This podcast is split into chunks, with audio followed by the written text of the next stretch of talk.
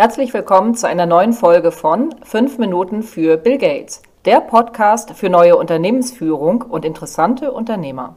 Heute würde ich mal sagen, haben wir ein sehr interessantes Unternehmerexemplar sozusagen hier sitzen. Alexander Hochgürtel. Wir kennen uns mittlerweile seit knapp einem Jahr.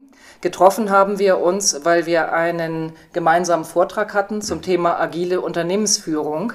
Und ich würde einfach dich bitten, Alex, ob du dich vielleicht kurz vorstellst. Du bist viel in der Startup-Welt unterwegs, mhm. von deinem Werdegang her und was du genau auch machst. Ja, super gerne. Äh, vielen Dank erstmal für die Einladung. Ähm, ich freue mich auf jeden Fall heute hier dabei zu sein. Ja, wir haben uns, wie gesagt, ja auf dem Fireside-Chat äh, damals kennengelernt in Essen. Thema agile Organisation, agile Unternehmensführung. Und ähm, ja, mein, mein Background dazu war eigentlich, ähm, ich habe nach dem Studium mit ein paar Freunden was gegründet und ähm, ein kleines Online-Startup, wo es darum ging, wie schafft man so die Conversion von offline nach online. Und da habe ich so das erste Mal Kontakt dann auch mit Organisation, äh, agiler Führung etc. gewinnen dürfen. Und mich hat das alles so gereizt, dass nachdem wir das Startup damals verkauft haben, ich auch in die Unternehmensberatung gewechselt bin. Du warst bei Kienbaum, genau, oder? Mhm. Genau, bei Kienbaum war ich zwei Jahre als Unternehmensberater unterwegs, habe äh, diverse Transformationsprojekte immer so mit dem Kontext, wie sehen Organisationen der Zukunft aus, wie ähm, verändert sich die Digitalisierung oder wie verändert Digitalisierung auch Unternehmen und die Art und Weise, wie Leute zusammenarbeiten. Und durfte da halt viel Praxiserfahrung auch so sammeln, äh, beziehungsweise meine Erfahrung aus Startups an Großkonzerne oder Mittelständler weitergeben. Und habe danach eigentlich wieder so den Sprung zurück in die Startup-Welt gewagt. Ähm, meine Family war oder ist an ein paar Unternehmen beteiligt und ich bin in eines dieser Unternehmen reingegangen, ähm, mit der Perspektive halt da die Organisation ein bisschen weiter auszubauen. Und ja, nebenbei beschäftige ich mich sehr viel mit der Startup-Welt, ähm, selber ja, über meine Familie äh, auch an diversen Startups beteiligt und lerne und schätze da so die neue Kultur, wie arbeitet man zusammen, wo geht die Zukunft hin und wie kann man neue, coole Ideen schaffen, die äh, Probleme von Leuten oder Unternehmen halt lösen. Und ja, das war immer so meine Motivation oder ist meine Motivation, mit der ich heute durch die Welt laufe, um genau an den Schnittstellen auch Unternehmen zu helfen, äh, zu sagen, wie kann man innovativer werden, wie kann man die Organisationen für die Zukunft vorbereiten und wie gibt es so eine Art Startup-Spirit auch vielleicht wieder im Unternehmertum. Du hast ja eben erzählt, als wir im Vorfeld zusammengesessen haben, mhm. dass du durchaus so auf einer Ebene zum Beispiel Innovationschef sprichst. Mhm. Wie erlebst du das da? Ist das ein Austausch? Du bist sehr jung, bringst aber dann die Erfahrung der neuen Welt herein. Wie, wie ist das so tatsächlich? Ja, ähm, man lernt ja über diese Communities, in der man sich in der Startup-Welt äh, bewegt, immer super interessante Leute kennen. Ähm, das genieße ich total, also dass man mit äh, ja, äh, Innovationsleitern von irgendwelchen Großkonzernen, äh, Mittelständlern, Geschäftsführern reden darf und ist eine gewisse Ebene ja, so des gegenseitigen Lernens voneinander ist. Und ähm, das, muss ich sagen, ist eine schöne Umgebung und das ist eine gewisse Art der Wertschätzung, die man ja auch erfährt. Und ähm, man merkt gerade in Gesprächen mit solchen Leuten, dass es super spannend ist, äh, deren Probleme auch mal zu verstehen. Also ich habe ja sehr viele Berührungspunkte aus der Startup-Welt heraus und sehe viel, okay, da gibt es ein Problem, man entwickelt eine Lösung dazu und versucht mit der Lösung ähm, ja, Mehrwert zu stiften. Und äh, genau dieser Angang ähm, merkt man, dass das auch bei Großkonzernen, Mittelständlern irgendwie einen Zugang findet und dass die auch sich hinterfragen, ja, okay, wie schaffen wir es denn auch nochmal gewisse Mehrwerte neu an unsere Kunden zu geben und ähm, da gemeinsam auch Ansätze zu finden, wie man das machen kann und äh, sich genauso hinterfragen, okay, wie können wir so einen Spirit vielleicht ein bisschen aufnehmen.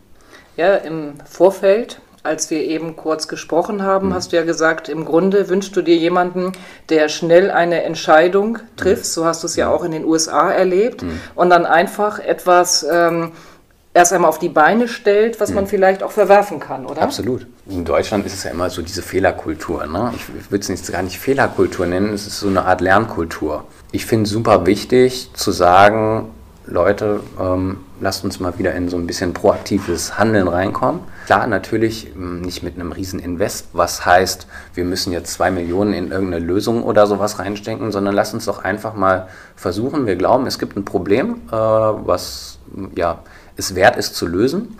Und wir investieren jetzt mal zusammen äh, ein bisschen Zeit, ein paar Ressourcen, um herauszufinden, ob dieses Problem so akut ist und wir eine Lösung finden, äh, mit der wir dieses Problem auch beheben. Du hast ja mehrere Hüte auf, würde ich mal sagen. Ich finde, das macht dich auch besonders als Person. Du bist einmal ein Berater, du bist auch ein Investor in gewisser Weise mhm. und du legst auch Hand an. Du gehst mit herein in Startups, oder? Ja, das finde ich super wichtig. Also natürlich als Investor hat man immer eine Ebene, die vielleicht über einem drüber ist. Ne? Also man ist nicht zwangsläufig im Tagesgeschäft unterwegs.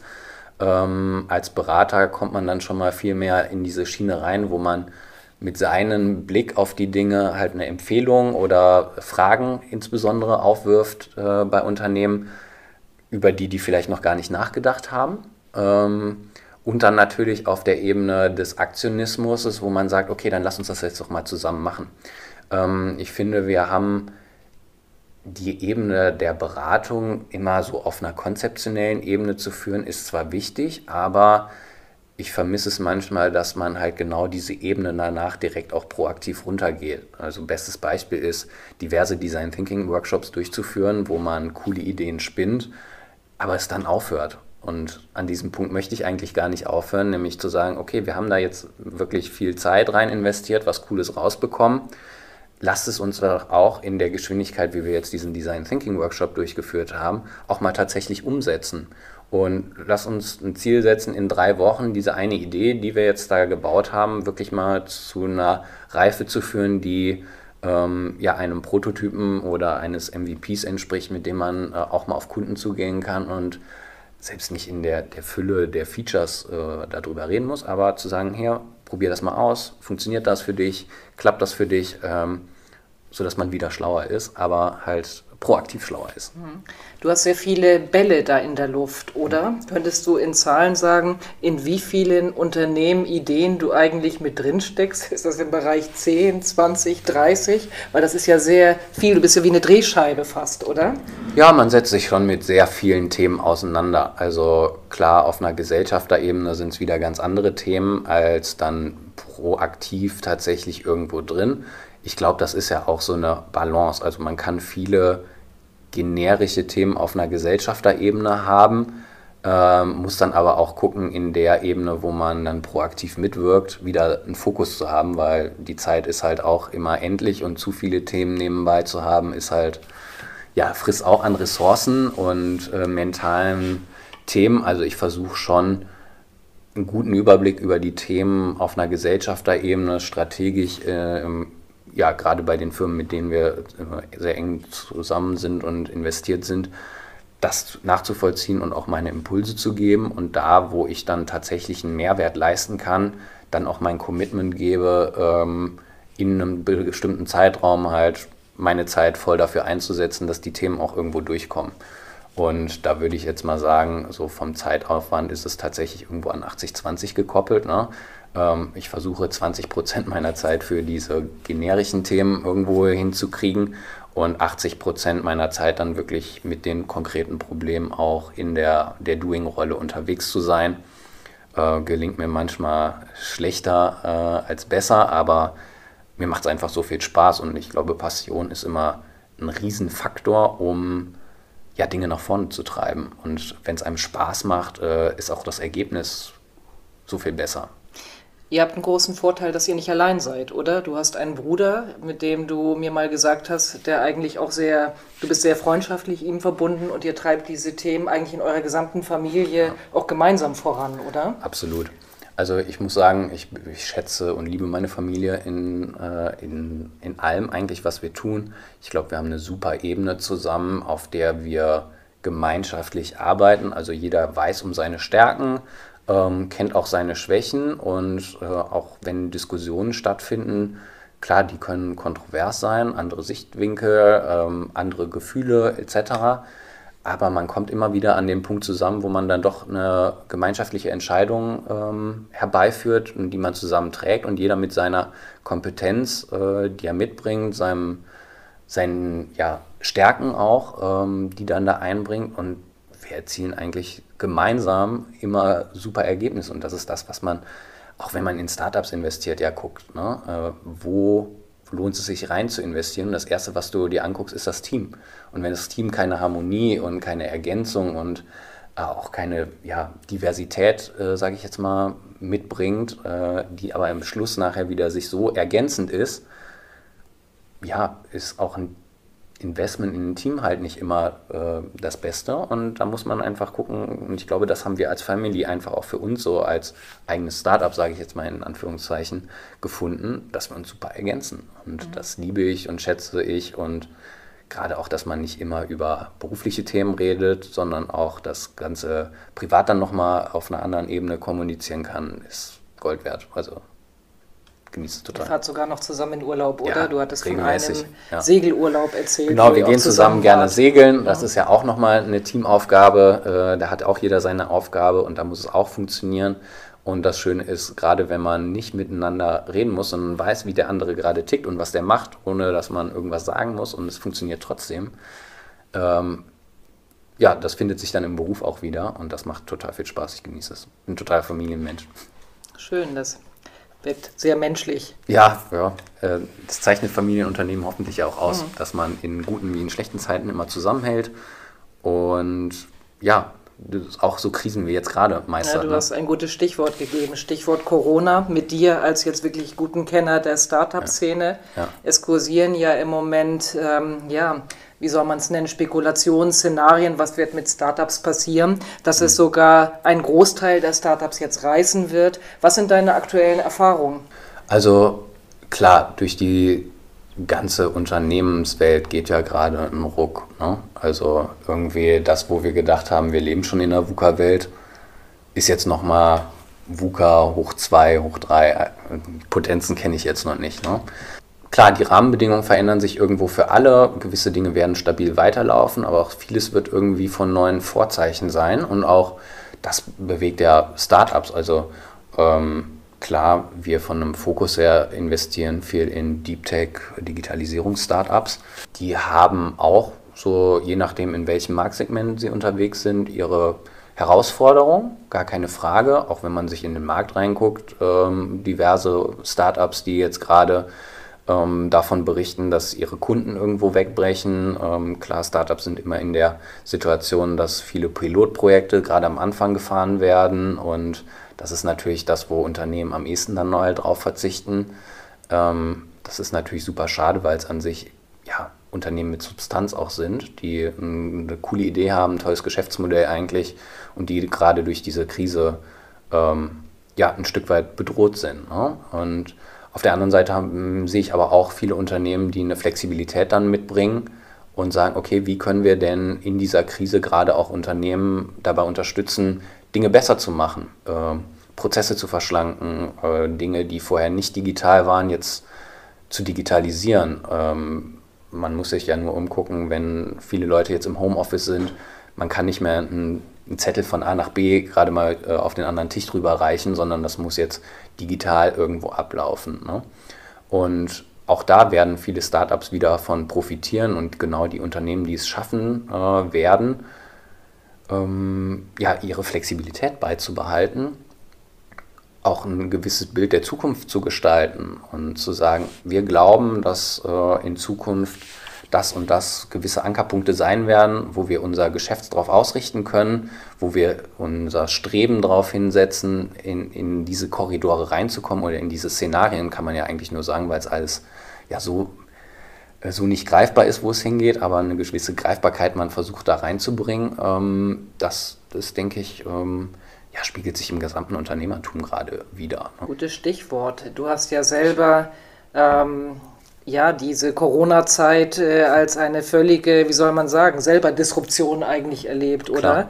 Ähm, vielleicht äh, kannst du noch kurz erzählen, dass du ja im Grunde in den USA warst. Ihr wart im äh, sozusagen Aufbau von Modellen aus Silicon Valley gerade, als genau. ihr voll heruntergebremst wurdet, oder? Super spannende Phase. Also eigentlich äh, Ende Februar noch mit der Erwartungshaltung in den USA. Jetzt super, wir lernen nochmal das Valley neu kennen. Wir gucken, was gerade da so die Trends sind. Wir sprechen mit vielen Leuten. Ähm, und ja, sind in der Lage, so ein bisschen den Spirit auch nochmal mitzunehmen, äh, gerade auch nach, nach Deutschland. Und ja, an der Phase war dann auf einmal, ja, man hat keine Termine mehr bekommen. Äh, die großen Firmen wie Google, Apple und Co. haben ihre Kontakte beschränkt, äh, keine externen Besucher mehr wahrgenommen. Und ja, das hat dann schon einen irgendwie ja, in so eine Art Disruptionsstimmung gebracht, weil wo man denkt so, ach krass, jetzt hier passiert ja tatsächlich irgendwie was recht Großes und das auch jetzt von so jetzt auf gleich, ähm, muss man sich natürlich selber dann auf einmal die Frage auch stellen, okay, du gehst mit einem Geschäftsmodell, vielleicht sogar auch ne, Beratergeschäftsmodell irgendwo durch die Welt und auf einmal kommt eine Kontaktbeschränkung. Ähm, gut, ich habe im Vorfeld vieles schon digital gemacht, Tools benutzt wie Miro oder Mural, äh, wo man ja in digitalen Formaten auch Workshops durchführen kann, aber ähm, trotzdem, es wird auf einmal eine Komponente, ne, das, man sitzt zusammen und merkt Stimmung, Emotionen und man ist auch in der Lage, anders zu diskutieren. Äh, man hat keine Latenzzeiten irgendwo zwischen Videocalls oder sowas dazwischen. Diese Ebene geht auf einmal komplett flöten. Ne? Und ja, genau, da muss man sich auch selber ja fragen, wie, wie sieht dein eigenes Geschäftsmodell in der Zukunft aus? Wo geht's hin? Äh, was ist auch deine eigene Passion? Ne? Also ich glaube, ich bin ein super kreativer Mensch, der einfach Bock auf neue Dinge hat und der gerne aufbricht und äh, neue Ideen spinnt und da auch proaktiv hinterher ist, das mal anzugehen. Und jetzt gerade landet man dann in so einer Abwartungsphase, wo man einfach nicht genau das greifen kann, was in Zukunft kommt. Ähm, und da ist halt wieder auch, ne, da haben wir auch schon mal drüber diskutiert, an einem selber gelegen, sich diese, diese Karte selber zu legen und die Ankerpunkte festzusetzen und zu sagen, das könnte jetzt mal drei Wege sein, äh, die die persönliche Motivation widerspiegeln, aber wo man auch glaubt, dass es dafür ja, Nachfrage, Bedarfe gibt, um diese Wege zu gehen. Man muss aber auch gleichzeitig wieder sich selber reflektieren an den Punkten und sagen, die Karte kann morgen wieder komplett anders aussehen weil sich gewisse Parameter verändern. Wir wissen nicht, ob Lockerungen kommen. Äh, oder wieder anziehen gerade. Ne? Ähm, ja, spannend, spannendes disruptives Umfeld. Im Februar haben wir ja noch zusammengesessen bei einem Abendessen bei einem mhm. Italiener und darüber gesprochen, wie wir zum Beispiel in Deutschland oder auch in Europa gegenüber Startups oder Firmen aus Singapur mhm. abgehängt sind. Mhm. Und eine völlig andere Diskussion heute, mhm. wenn wir jetzt betrachten, was können wir denn als europäisches Modell daraus machen? Du hattest eben gesagt, Unternehmertum verändert sich. Gibt es mhm. jetzt auch richtig Chancen für uns als deutsche Firmen, Startups, als europäische Firmen, Startups? Mhm. Also auf jeden Fall. Ne? Ich glaube, ähm, also Europa, ich glaube, wir müssen einfach nochmal recht enger zusammenrücken. Also meine, mein Glaube ist, dass wir, wenn wir als Europa nochmal enger zusammenrücken und auch unsere Märkte ein Stück weit äh, enger aneinander koppeln, wir auch nochmal ganz andere Potenziale wieder entfalten können, auch in Richtung der Welt. Ne? Wir hatten ja diese Diskussion, äh, wie entwickeln sich bestimmte Technologien in anderen Ländern. China ist im Bereich KI unfassbar stark. Äh, im, in Israel sehen wir Startups aus dem Boden schießen. USA hat das Silicon Valley, was einfach ja auch eine, einen gewissen Innovationsgrad mitbringt. Äh, aber wir sind ja auch als Deutsche super innovativ. Also guckt man in die Vergangenheit, haben wir immer, sind wir Innovationstreiber und auch heute noch das mit einer der innovativsten Ländern der Welt. Und ähm, wir müssen einfach gucken, wie wir mit diesem Spirit weiter, weiter auch leben. Und klar, wir als Unternehmer sind da alle in der Verantwortung, auch diesen Innovationsgeist weiter in die Zukunft zu tragen. Und ich glaube, ähm, wenn wir es schaffen werden, als ja, Europa in Netzwerken, äh, als Unternehmer auch in Netzwerken mitzudenken und zu schauen, wie kann man sich gegenseitig helfen, wo kann man ähm, gegenseitig Synergien schaffen und auch genau in diesen Synergien neue Ideen an Mann bringen oder entwickeln und äh, vorantreiben, werden wir eine sehr gute Chance haben, auch in Zukunft weiter nach vorne zu gehen und mit den neuen Modellen oder mit der ganz neuen Realität, wie sie jetzt gerade immer beschrieben wird, auch da Modelle finden, wo wir einen Mehrwert hinterlassen. Wir waren schon immer Europa, äh, waren schon immer die kreativen Köpfe. Denkt da, dich ja da, äh, das ist ja unsere DNA. Wir sind ein kulturgetriebene, äh, ein kulturgetriebenes Europa. Hier äh, sind die, die Denker, Maler, Künstler der äh, letzten Jahre oder Jahrhunderte hervorgegangen. Und mit diesem Spirit begegnen wir auch heute noch der gesamten Welt. Und ähm, wenn wir es schaffen, genau da zusammenzustehen und das weiterzutragen, glaube ich, kann da was Großes noch draus werden. Wir werden eben das Stichwort schon Silicon Valley. Kann es ein äh, europäisches Tech Valley geben? Ihr selber hattet ja auch im, ja, im Vorhaben, einen Campus zu gründen für mhm. solche Tech-Startups, oder? Ja, also ob das jetzt äh, an einem bestimmten Ort sein muss, weiß ich gar nicht. Ähm, auch jetzt ne, mit, mit Kontaktbeschränkungen, wer weiß, wie die Zukunft aussieht, äh, dass es vielleicht auch ein hybrides Modell äh, eines europäischen Silicon Valley gibt. Ich glaube, der Mehrwert besteht ja in der Vernetzung. Also was macht das Silicon Valley so besonders? Es ist eigentlich die Vernetzung zwischen Universitäten, äh, Städten, Menschen, ähm, ja, Unternehmen, die ambitioniert sind, äh, neue Ideen zu verwirklichen, auch einer Industrie, die dann gerne ausprobiert. Und da haben wir ja eigentlich auch in Europa wieder die besten Voraussetzungen. Wir wohnen alle super eng, die Ballungsgebiete sind super nah beieinander.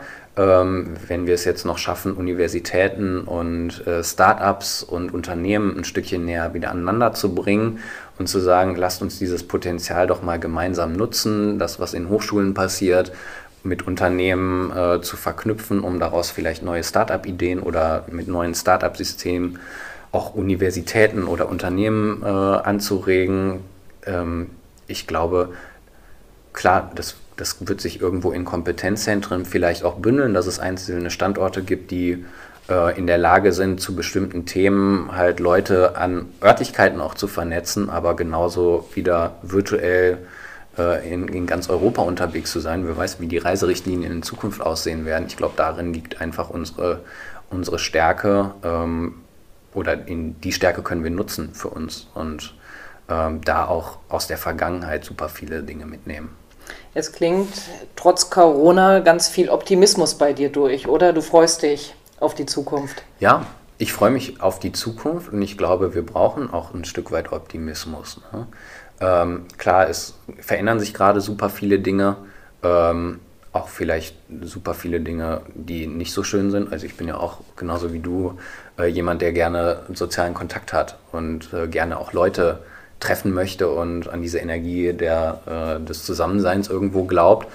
Ähm, klar, das ist gerade ein Stück weit befremdlich, aber ich sag mal so, wir können es auch gerade insofern ja nicht ändern. Das ist ein, ein Faktor, den, da haben wir keine Macht gerade drüber, weil gegen das Virus gibt es noch keine Lösung. So, und da muss man immer, glaube ich, sagen, okay, wenn wir es nicht verändern können, äh, wie können wir es denn gestalten drumherum? Und ähm, ich glaube an einfach, ne, wie wir eben schon gesagt haben, wir sind äh, immer schon die Gestalter gewesen, Künstler, Denker, Dichter, keine Ahnung, in Europa. Und auch da finden wir jetzt eine Lösung, wie wir das gestalten können. Und äh, diesen Optimismus wünsche ich mir einfach an vielen Stellen, dass man sagt, okay, wie können wir, wenn wir es nicht verändern können, wie können wir es neu gestalten? Und innovativ, andersdenkend, hinterfragend, klar, ähm, aber auch mal proaktiv, ja, Lösungen dafür finden. Und das, glaube ich, ist ganz cool glaube, das ist ein sehr schönes Schlusswort, Alex. Vielen Dank für das Interview. Gerne, ich äh, habe zu danken. Und euch Spaß viel gemacht. Erfolg mit euren Investmentaktivitäten und mit den Startups, die ja doch in einer schwierigen Phase gerade sind. Ja, klar, auch da äh, hilft Optimismus und äh, ja, gemeinschaftlich zu gucken, wie können die Lösungen aussehen und welche Ideen hat man und äh, ja, mit dem Unternehmertum oder dem Verständnis davon äh, auch nach vorne zu blicken. Vielleicht machen wir in zwei Jahren ein Follow-up und berichten. Ich bin gespannt, auf jeden Fall. Machen das wir. machen wir. Dank dir. Danke dir.